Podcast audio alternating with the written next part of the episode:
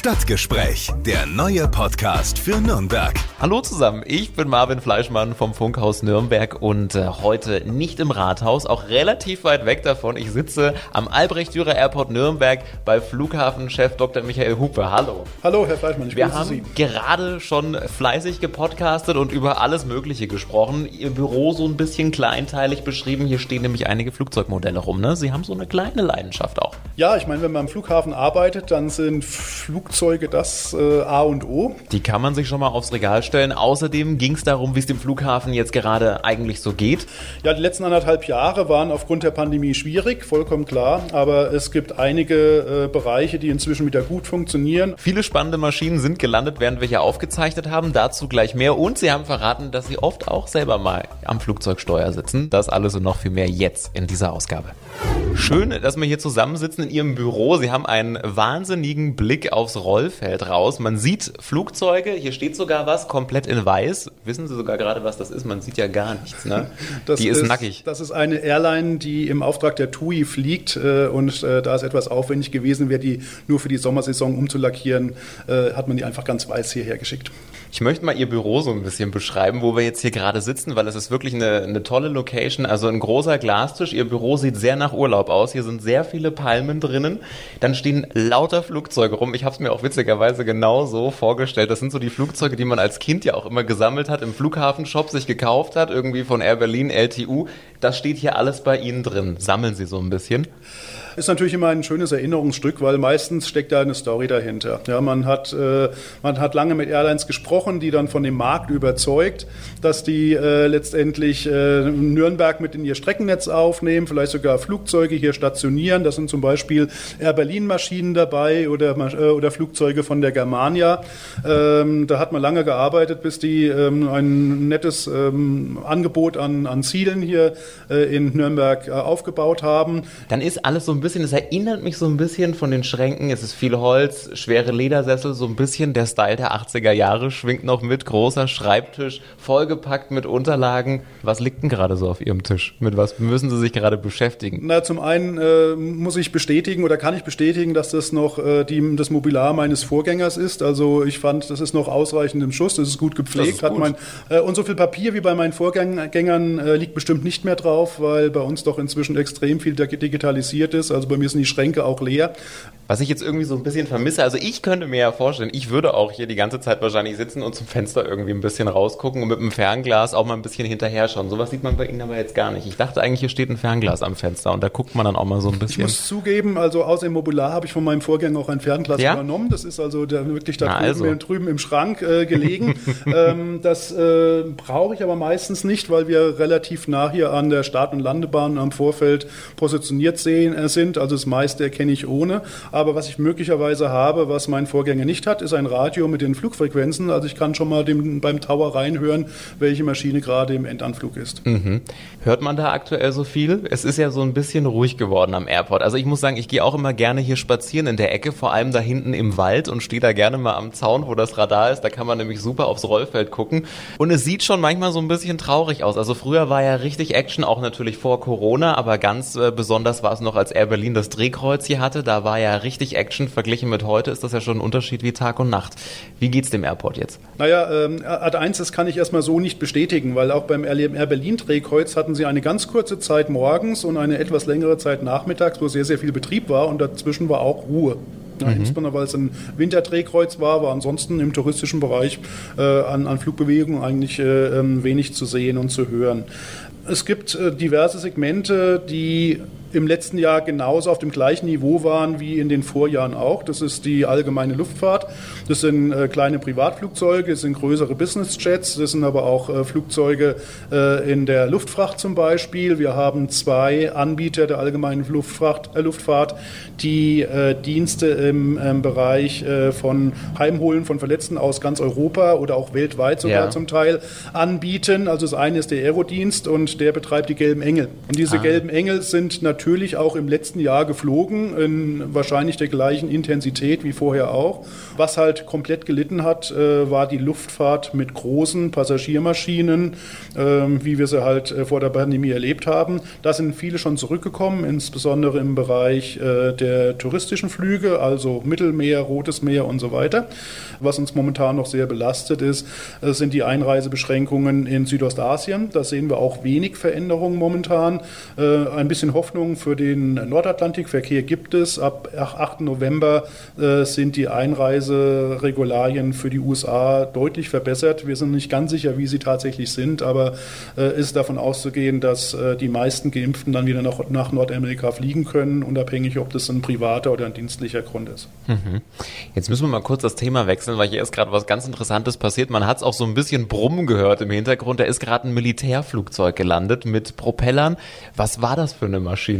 Äh, das war ähm, eine Transall und zwar äh, hatten wir heute Morgen noch Besuch von äh, einer, die jetzt ja, in, in den Ruhestand geht. Mhm. Nach, über 50 Dienstjahren wird sie in Rot zum Museumsstück mhm. und die ist heute Morgen nochmal hier gelandet, hat nochmal eine kleine Farewell-Runde gemacht, nochmal mit den Flügeln gewackelt und ja. nach Rot weitergeflogen. Da standen doch bestimmt die Planespotter am Zaun, oder? Am Zaun, insbesondere auf dem Parkhaus 2 sehen wir natürlich dann auch einige oder bei uns auf der Besucherterrasse zum Beispiel, von der, von der man es auch hervorragend sehen konnte. Sehr schön. Wie oft passiert sowas, dass so Militärflugzeuge hier vorbeischauen? Ist da Nürnberg auch ein wichtiger Anlaufpunkt? Wir sind ein Flughafen, der 24 Stunden am Tag äh, betriebsbereit ist.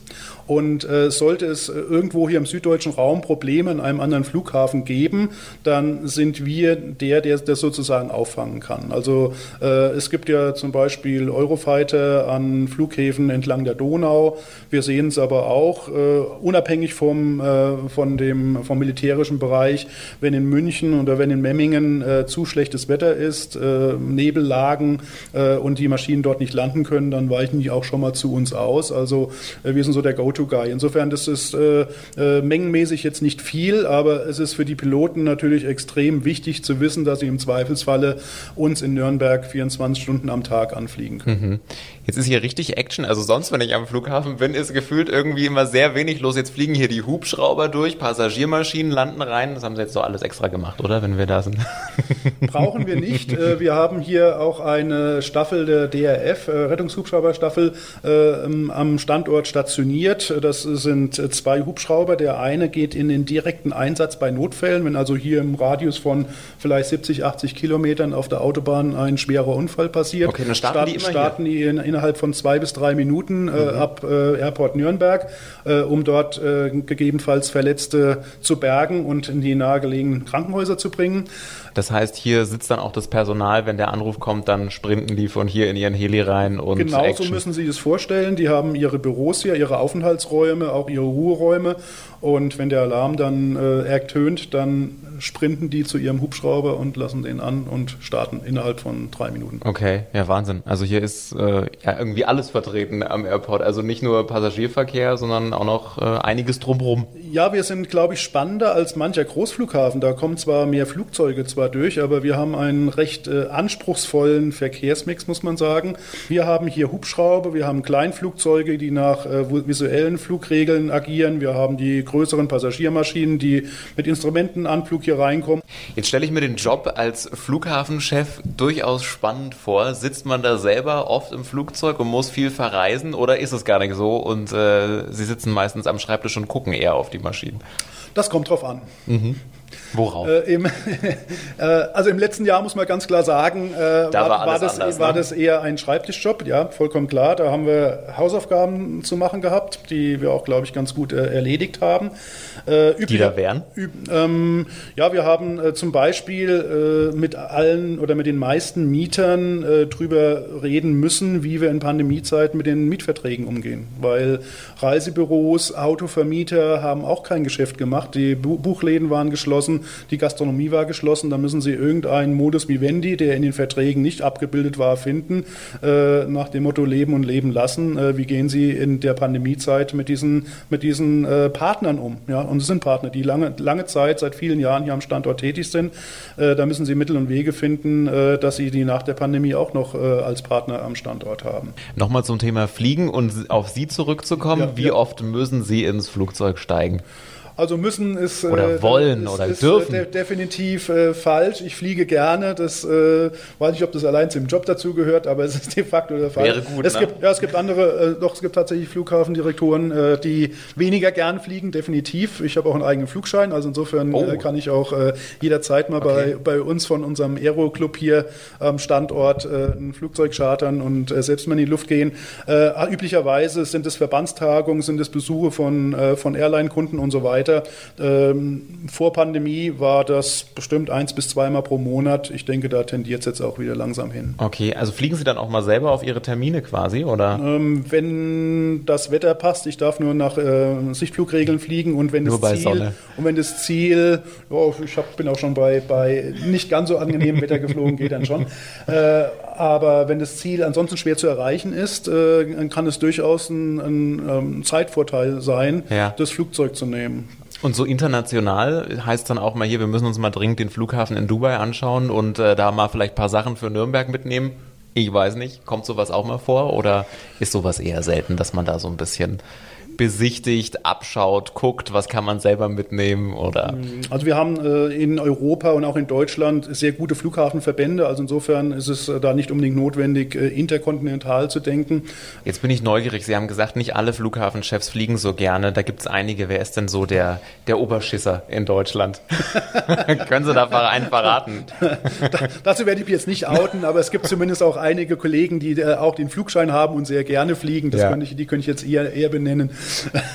Okay, Sie schweigen. Ja.